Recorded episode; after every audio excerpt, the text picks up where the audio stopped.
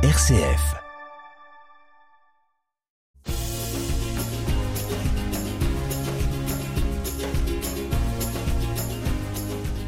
Bonjour à tous et bienvenue dans ce huitième rendez-vous de l'émission Sans détour.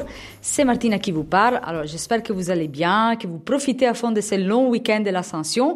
Euh, je vous imagine certaines à la plage, certains en famille, dans les jardins à papoter, certains en train de faire des randonnées un peu partout.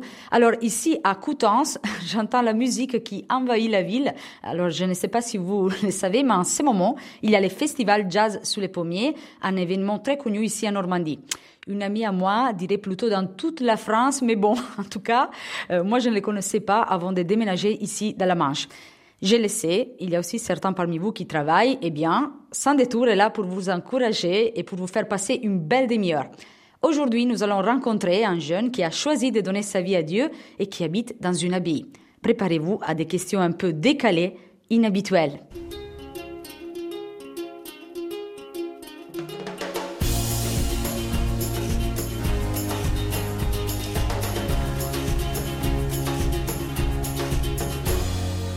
Sans détour, c'est sur RCF en Normandie avec Martina Tiepo. Alors, je vous donne des indices pour vous révéler l'identité de notre invité.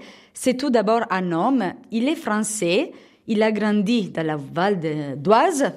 Après, il va me corriger si je me suis trompée. Il est entré en 2017 à Mondé chez les euh, chanoines réguliers de l'ordre des Prémontés dans le diocèse de Bayeux. Il a fait profession solennelle en août 2022 avant d'être ordonné diacre en novembre. Il aime bien tout ce qui touche à la nature, particulièrement les oiseaux, les plantes, les champignons, les animaux, la pêche, la mer. Aujourd'hui, j'ai la joie d'accueillir ici frère Charles Marie, étudiant et frère hôtelier à l'abbaye de Mondé et membre de l'équipe diocésaine de préparation des GMJ de Lisbonne. Bonjour frère Charles Marie et bienvenue. Bonjour. Donc je profite pour saluer tous vos frères consacrés qui habitent avec vous à l'abbaye de Mondé. Et bonjour à tous. Et donc, euh, frère Charles-Marie, merci d'avoir accepté mon invitation. Oh, ben c'est avec grande joie. Merci de m'avoir invité. Avec plaisir. Alors, j'imagine que nos auditeurs euh, se posent des questions sur votre euh, état de vie. Euh, vous habitez dans une abbaye, mais du coup, êtes-vous un moine? Eh bien non. Euh, chez nous, euh, le dicton l'habit ne fait pas le moine va spécialement bien, puisque nous sommes chanoines réguliers. Les gens disent les moines de Mondet par simplicité, mais en fait c'est vraiment faux. Nous ne sommes pas des moines, nous sommes des chanoines réguliers, et c'est une, euh, vie un petit peu particulière qui est pas si connue que ça finalement, et c'est dommage, puisque le propre de notre vie, c'est qu'on a une vie une vie intermédiaire, une vie équilibrée entre ce que peuvent être des moines, par exemple, qui ont une vie, euh, une vie contemplative, une vie, euh, voilà, de, de prière, de travail, euh, une vie régulière, et puis entre guillemets, on pourrait dire à, à, à, gros traits, de, de l'autre côté, on a par exemple les dominicains qui, qui sont beaucoup plus apostolique. Et nous, on est entre les deux. On a à la fois euh, une vie régulière, contemplative, et puis une vie apostolique. Donc on a tous des missions hors de l'abbaye, ou dans l'abbaye, mais auprès de, des personnes que l'on reçoit. Donc on a par exemple des paroisses qui nous sont confiées. Donc certains frères euh, sont curés de paroisse, vicaires.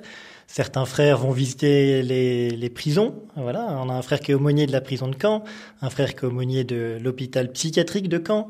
Euh, voilà, on a des frères qui sont euh, au Scout et puis on a une grande hôtellerie aussi euh, où on accueille beaucoup de beaucoup de d'hôtes et ça c'est euh, c'est un vrai apostolat. Voilà, on a une centaine de lits, donc quand c'est plein, comme ce week-end d'ailleurs, on a un groupe de servants de messe qui est là, et ben ça demande de la présence. Et bien sûr, vous êtes aussi responsable de, l'hôtellerie. Et donc, euh, j'imagine que vos ressources financières viennent un peu de ça, de l'hôtellerie. Euh, mais est-ce que avez-vous aussi des produits, bon, monastiques, vous n'êtes pas des moines, vous venez de le dire, mais est-ce que vous avez une petite boutique ici? En fait, comment vous vous, soutenez au niveau financier? Oui, alors effectivement, l'hôtellerie proprement dite, elle, c'est pas une source de revenus. Euh, en fait, c'est vraiment un lieu d'accueil où euh, on essaye euh, d'accueillir des gens qui viennent passer un, moment chez nous pour se reposer, pour prier, pour discerner. Euh. Et en fait, c'est pas tellement un, lieu de, de rentrée d'argent. On essaye d'être à l'équilibre comme on peut, on fait de notre mieux pour pas perdre d'argent, mais voilà, c'est plutôt la boutique par exemple, et puis des frères qui ont des, des revenus de par euh, leurs emplois. Certains frères euh, peuvent avoir un, un, emploi rémunéré, alors un emploi dans, dans l'église, mais euh, qui est une petite source de revenus. Voilà, et puis avec tous ces différents revenus, comme on a fait vœu de pauvreté, on a mis nos biens en commun, donc les, les revenus particuliers en, réalité sont des revenus communautaires, et avec ça, on réussit à s'habiller, se nourrir, se chauffer, circuler en voiture, et ensuite pour toutes les dépenses extraordinaires, donc les travaux, et on a une grande abbaye donc qui demande beaucoup de travaux, là ce sont des appels aux dons. Ah ben, très bien. Donc, euh, euh, vous avez un peu décrit euh, comment, gérez-vous votre vie financière. Et est-ce que vous pourriez nous raconter un peu, raconter à nos auditeurs une journée type dans l'abbaye, un peu en résumé Vous levez, je sais pas, j'imagine que vous vous levez à 4 heures, 3 heures du mat ou du tout? Non, non, pas, pas du tout. nous, comme je le disais, on est des chanoines réguliers. Donc, ce qui veut dire que de par nos missions à l'extérieur de l'abbaye, les frères qui sont en paroisse notamment, il faut qu'on vive au même rythme que les gens pour avoir une vie tenable. On peut pas se lever à 4 heures du matin et avoir une réunion de préparation au mariage jusqu'à 22h, 23h. C'est pas possible. Donc, euh, on a une, euh, une vie qui a un rythme relativement proche d'une personne qui travaille. Notre premier office le matin est à 7 heures et en vacances, quand on fait la grasse matinée, il est à 7h30. Ah, c'est quand même pas mal, à 7h30, chers auditeurs, attention, hein. c'est pas mal. Hein voilà, et ensuite, ce qui est assez étonnant chez nous, euh, c'est que selon les frères, selon les missions qu'on a, on a des vies très différentes. Par exemple, le frère prieur, lui, son rôle, c'est de faire tourner la maison, que chaque frère soit bien à sa place, soit épanoui, que euh, que la maison tourne bien. Donc euh, lui, il est tous les jours dans la maison et il a assez peu de missions à l'extérieur. À l'inverse, le frère qui est curé de paroisse, par exemple, lui est très souvent à l'extérieur parce qu'il faut qu'il soit auprès de ses paroissiens. Donc finalement, d'un frère à l'autre, on a des vies relativement différentes.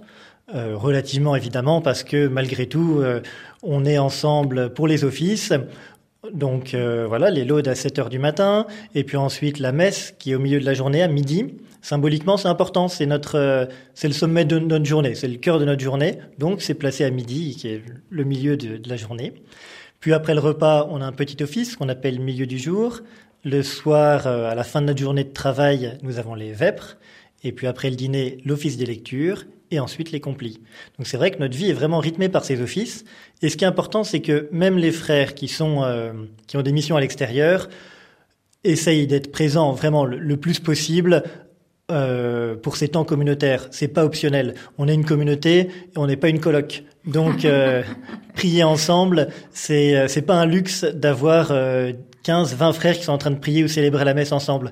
Ça fait vraiment partie de, euh, de notre vie communautaire. C'est ce qui fait qu'on, c'est ce qui fait qu'on est une communauté et pas une coloc. Et au-delà des offices, de la messe, de ces moments un peu en commun, des repas, j'imagine, euh, est-ce que vous avez des autres moments de convivialité, de fraternité euh, Est-ce que vous faites la fête de, de temps en temps en communauté, en fraternité? Est-ce que vous sortez tous ensemble manger une pizza ou du tout? Eh bien oui, oui, oui, euh, effectivement. On, a des temps communautaires. Chaque jour, on a deux temps d'une demi-heure qu'on appelle des récréations. Ça, c'est le langage euh, religieux, qui sont euh, des temps où quand on est dans la maison, on doit être à ce moment-là. Enfin, c'est pas qu'on doit être, c'est pas une obligation, mais, mais c'est comme ça. Euh, on est réunis comme une famille est réunie pour prendre le café après le repas. Donc effectivement, on a après le déjeuner et après le dîner, à chaque fois une demi-heure. S'il fait euh, beau, on va faire une petite promenade. Sinon, on reste euh, autour du feu. Mais en tout cas, on est réunis ensemble de manière très très informelle. En fait, on, est, ce sont des temps pour pour discuter. Et puis d'autres fois, de manière plus exceptionnelle, ça arrive qu'on puisse avoir une journée de sortie communautaire, une promenade tous ensemble. Et là, on essaye d'emmener vraiment tout le monde, donc même les frères anciens. On, fait toute une logistique pour amener les fauteuils roulants et compagnie. Et puis euh, aussi euh, dans la maison, ça arrive que, euh, par exemple, on puisse faire un repas festif une fois ou l'autre. Évidemment, on le fait pas tous les quatre matins, mais euh, mais en fait, c'est aussi important. Là aussi, c'est pas c'est pas qu'un luxe. Euh, comme vous dites, on est des hommes euh, fait comme comme tout le monde. Et en fait, passer des bons moments ensemble, c'est constructif pour une communauté. Et en fait, c'est important.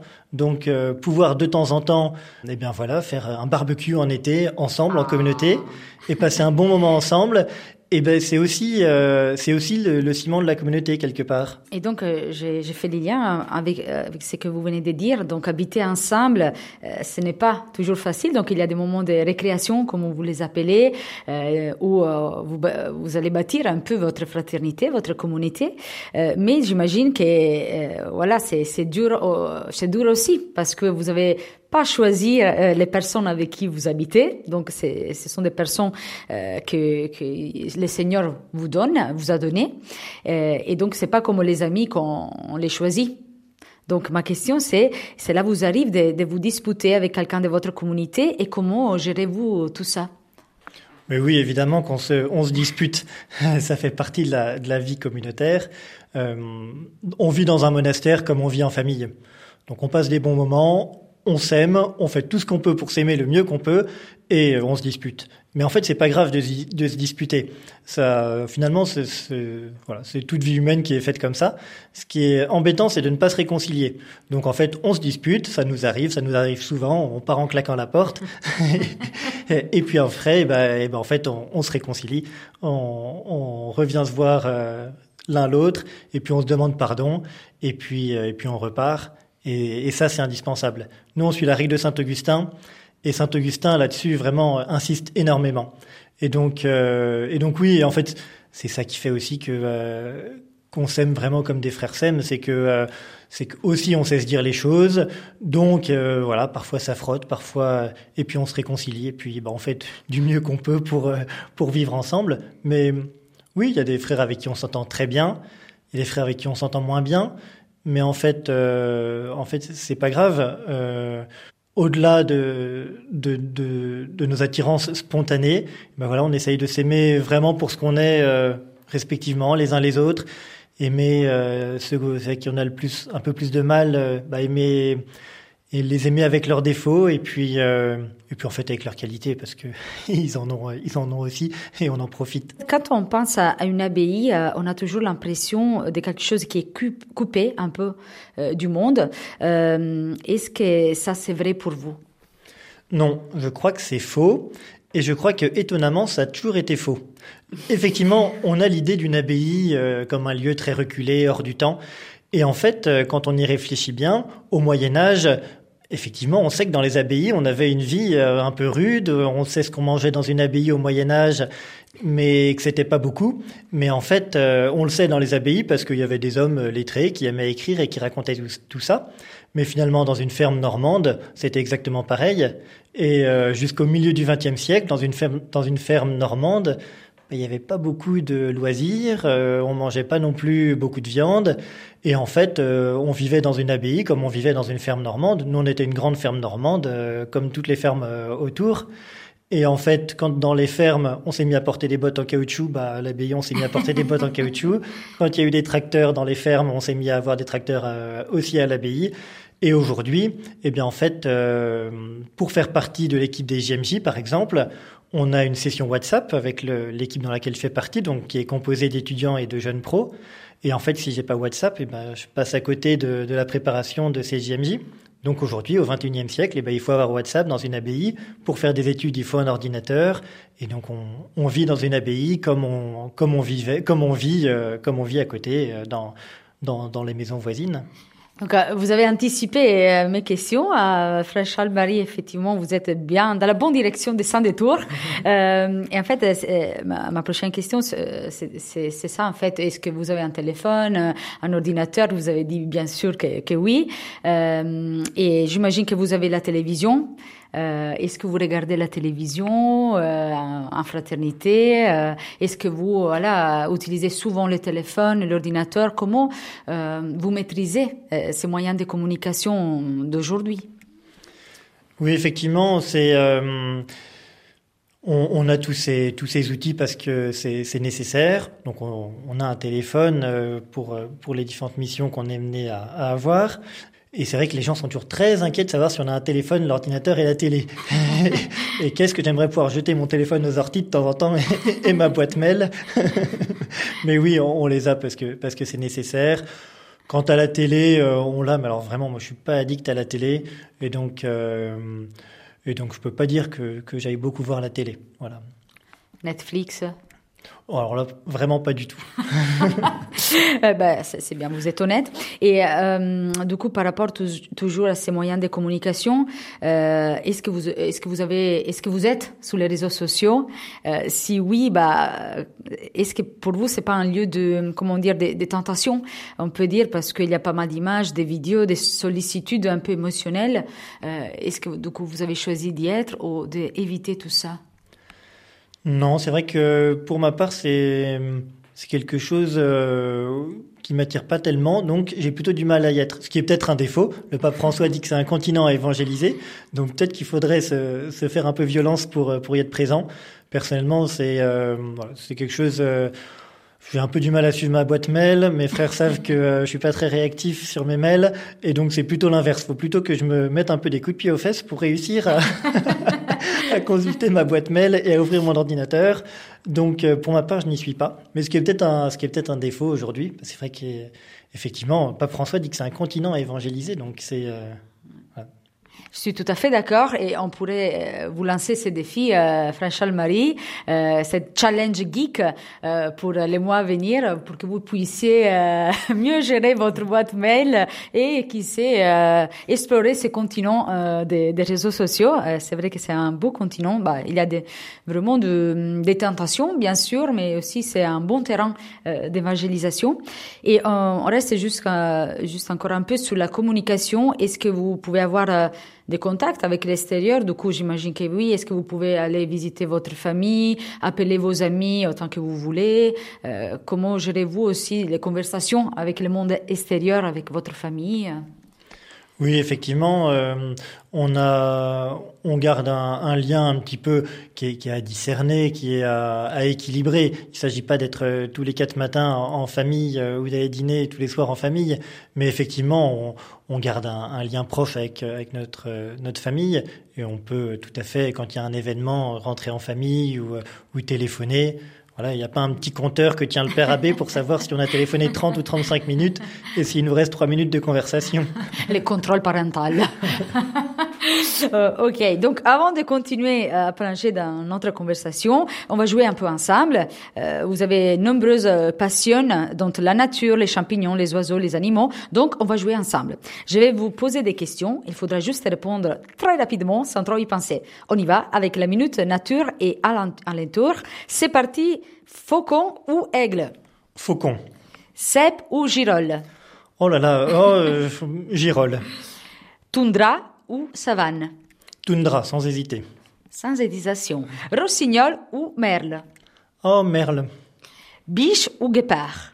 Biche, évidemment. Donc, vous aimez bien les champignons, euh, omelette aux champignons ou pizza aux champignons? Ben, Omelette aux champignons. Aïe, aïe, aïe, pour, un pour un Italien, c'est très dur cette réponse. Vous avez répondu omelette et pas pizza. Bon, c'est pas grave, on va continuer. Euh, mer ou montagne? Euh, Mer. Éclipse ou arc-en-ciel? Arc-en-ciel. C'est l'alliance de la Bible, donc bien sûr, c'est le signe de l'alliance des dieux. Aurore boréale ou éclair? Éclair, parce que c'est normand l'éclair. eh bien, donc euh, j'imagine euh, que vous faites des balades dans la nature. Euh, Aimez-vous récolter des champignons et ça vous arrive aussi de faire des observations des oiseaux? Oui, bah, pas très loin de l'abbaye, on a la forêt de Balleroy. Et, euh, et c'est, une forêt formidable où, à la saison des champignons, il y, a, plein plein de choses. Et alors quand j'étais au noviciat, et on allait faire des promenades, mais alors quand on ramasse des champignons, on fait pas un grand itinéraire avec une carte en main. Et donc c'était le désespoir de, du maître des novices et, et, du sous-maître des novices qui avait préparé, préparé un bel itinéraire. Et puis on en faisait que 500 mètres parce qu'en fait on passait tout l'après-midi dans, dans une parcelle à chercher des champignons. c'est une vraie passion les auditeurs. Hein. C'est une passion voilà, que jamais euh, euh, entendu, avant, mais c'est beau, c'est beau. Euh, donc, j'imagine que vous vous priez aussi, du coup, quand vous êtes à l'extérieur. Et combien de fois priez-vous par jour? Et, ça vous arrive pendant votre prière, aussi d'être fâché contre Dieu? Alors, combien de fois on prie par jour? C'est une question piège pour un religieux, parce qu'en principe, on devrait prier tout le temps. le Seigneur dit prier sans cesse et il n'y a aucun lieu, aucun moment qui, qui échappe à la prière. Alors si je vous réponds un nombre de fois, c'est que ça sera honnête, mais, mais c'est que je suis à côté de mon... Il va être viré, les auditeurs. Donc euh, on peut sauter la question. Donc là, euh, je réponds pas. Silence. Mais j'essaye de prier le plus souvent possible et puis euh, voilà, de, de, garder un petit coin de mon cœur au Seigneur, quelle que soit l'activité. Mais, mais c'est un apprentissage et, et c'est pas c'est pas toujours facile. Et quant à être fâché par rapport au Seigneur, je ne crois pas. Je crois que c'est pas quelque chose. Euh, voilà, d'autres euh, d'autres choses. Il y a des choses qu'on ne comprend pas quand on lit la Bible. Il y a des choses euh, dans, la prière. Il y a des intentions de prière qu'on porte toute sa vie et on a l'impression de ne pas être exaucé. C'est vrai que ça c'est étonnant. On se demande. Mais c'est pas de la colère. C'est plutôt de la oui une, confiance de se dire que si les choses sont ainsi, c'est voilà, c'est que le les choses sont dans les mains du Seigneur. Il y a voilà, une confiance, peut-être. Mm. Oui, donc les mots, euh, vous savez, les auditeurs, nos auditeurs ont, ont un, cahier où ils vont noter toutes les perles précieuses qu'ils reçoivent pendant euh, ces, ces, beaux moments de sans détour. Et je pense qu'on pourrait noter effectivement, les auditeurs, la parole confiance. Je, je retiens ça euh, de ce que vous venez de dire. Et donc, comme d'habitude, je demande à mes invités de choisir une chanson, euh, un film, une pièce de théâtre qui est, qui est importante pour eux. Vous avez choisi la chanson Les vacances au bord de la mer de Michel Jonas. Et donc, euh, j'ai demandé, comme d'habitude, de l'aide à Wikipédia. Michel euh, Jonas est, euh, est un auteur, compositeur, interprète et acteur français, né le 21 janvier 1947. Sa chanson Les vacances au bord de la mer, elle, euh, elle s'inspire de, de son enfance et évoque la pauvreté pauvreté euh, de, ses parents. Euh, nous allons écouter ensemble un petit morceau de sa chanson, Les vacances au bord de la mer, et puis nous continuons de plonger dans l'océan de la vie de notre invité, les frères Charles, Marie. On allait au bord de la mer avec mon père, ma soeur, ma mère. On regardait les autres gens comme ils dépensaient leur argent. Nous, il fallait faire attention quand on avait payé le prix d'une location. Il ne nous restait pas grand-chose alors on regardait les bateaux, on suçait des glaces à l'eau, les palaces, les restaurants, on ne faisait que passer devant, et on regardait les bateaux. Le matin on se réveillait tôt, sur la plage pendant des heures on de belles couleurs Et nous voici à nouveau dans l'émission Sans détour avec le frère Charles-Marie, frère consacré dans les euh, chanoines réguliers de l'ordre des prémontrés au sein du diocèse de Bayeux, qui a accepté de partager avec nous des aspects de sa vie quotidienne, de ses passions et de sa vie à l'abbaye de Mondé. Pour nos auditeurs qui viennent de nous rejoindre, nous venons d'écouter un morceau d'une chanson de Michel Jonas, euh, Vacances au bord de la mer, qui est très important pour lui. Euh, donc, frère Charles-Marie, est-ce que vous pourriez nous partager pourquoi cette chanson est si précieuse pour vous? Oui, c'est une chanson que j'aime beaucoup parce que euh, elle décrit des vacances euh, au bord de la mer, c'est le titre de la chanson, euh, des vacances très simples en famille où en fait visiblement cette famille n'a pas beaucoup de moyens. Et ce sont des vacances où ils ne font pas grand-chose. Visiblement, enfin, vu de loin, ils ne font pas grand-chose, si ce n'est regarder passer des bateaux, manger des glaces à l'eau. Et mais en fait, le plus important, c'est qu'ils sont ensemble et ils passent ce moment ensemble. Et, euh, et c'est une chanson que j'ai toujours beaucoup aimée parce que ce sont exactement mes souvenirs de, vacances, d'enfance. voilà, c'est vrai que Michel Jonas lui fait référence à la, pauvreté euh, en famille. Je crois que je suis pas issu d'une famille euh, spécialement pauvre, mais en tout cas, mes parents ont toujours eu le, le désir et la grande attention de qu'on ait que nous ayons n'ayons pas des, des, goûts de luxe en fait et que on ait une vie simple. Et je crois que voilà, je crois que c'est une grande richesse ces souvenirs de vacances en famille où effectivement on regardait passer les bateaux et d'être heureux à passer du temps ensemble. Euh, voilà, avec mon frère et ma sœur, à regarder un coucher de soleil ensemble, à décrire ce qu'on voit ensemble, à s'émerveiller ensemble. Et euh, déjà, d'une part, ce sont des, très bons souvenirs. Et je crois que c'est quelque chose qui, euh, aujourd'hui, m'aide beaucoup pour ma vie religieuse. Parce qu'en fait, euh, d'une certaine façon, ça rejoint le vœu de pauvreté. Voilà, qui Saint Augustin dit qu'il vaut mieux avoir peu de besoins que plus de biens. Voilà, donc il vaut mieux avoir, c'est ça, peu de besoins qu'avoir besoin de beaucoup de choses. Et en fait, c'est là qu'on trouve un, épanouissement et un certain bonheur. Dans les choses matérielles, on a toujours besoin de plus pour être, euh, pour être non pas épanoui, mais pour être satisfait. Euh, on a besoin, voilà, de, toujours aller plus loin. Alors que dans ces joies simples, finalement, elles rassasient. Euh, elle sans, sans écœurer. Et, euh, et, je crois que oui, ça m'a vraiment bien préparé à, à la vie religieuse. Euh, dans ma, dans ma prière, dans ma lecture de, de vie, je fais un lien entre, entre ces choses-là, puisque finalement, en, dans une communauté religieuse, c'est probablement une des choses dont on a le plus besoin, c'est d'être ensemble finalement euh, gratuitement. Et tous ces temps qu'on passe en communauté, en salle de communauté, au chapitre, euh, et ben en fait, ou à faire un barbecue comme on disait tout à l'heure, euh, ce sont des temps gratuits où vraiment c'est là que se constitue la, la communauté. Et finalement, la, la prière au cœur ressemble à ces moments en famille où on regardait un, bateau ou un coucher de soleil ensemble. Euh, quand on est au cœur, finalement, on est euh, tous ensemble dans la même direction. En fait, on n'est pas en train de regarder un coucher de soleil, on est en train de regarder le Seigneur, mais euh, mais tout ça quelque part se, se ressemble. Et alors parfois, je me plais à espérer que c'est peut-être un petit avant-goût de paradis. Peut-être que ces bons moments nous disent quelque chose de ce que sera le paradis. Euh, voilà. Oui. Merci pour ces beaux partages. Euh, donc, euh, comme nous venons de le dire, vous avez donné votre vie au Seigneur, vous êtes jeune, vous avez, je peux le dire, non, parce que là, on le dit, allez-y. Bon, 33 ans.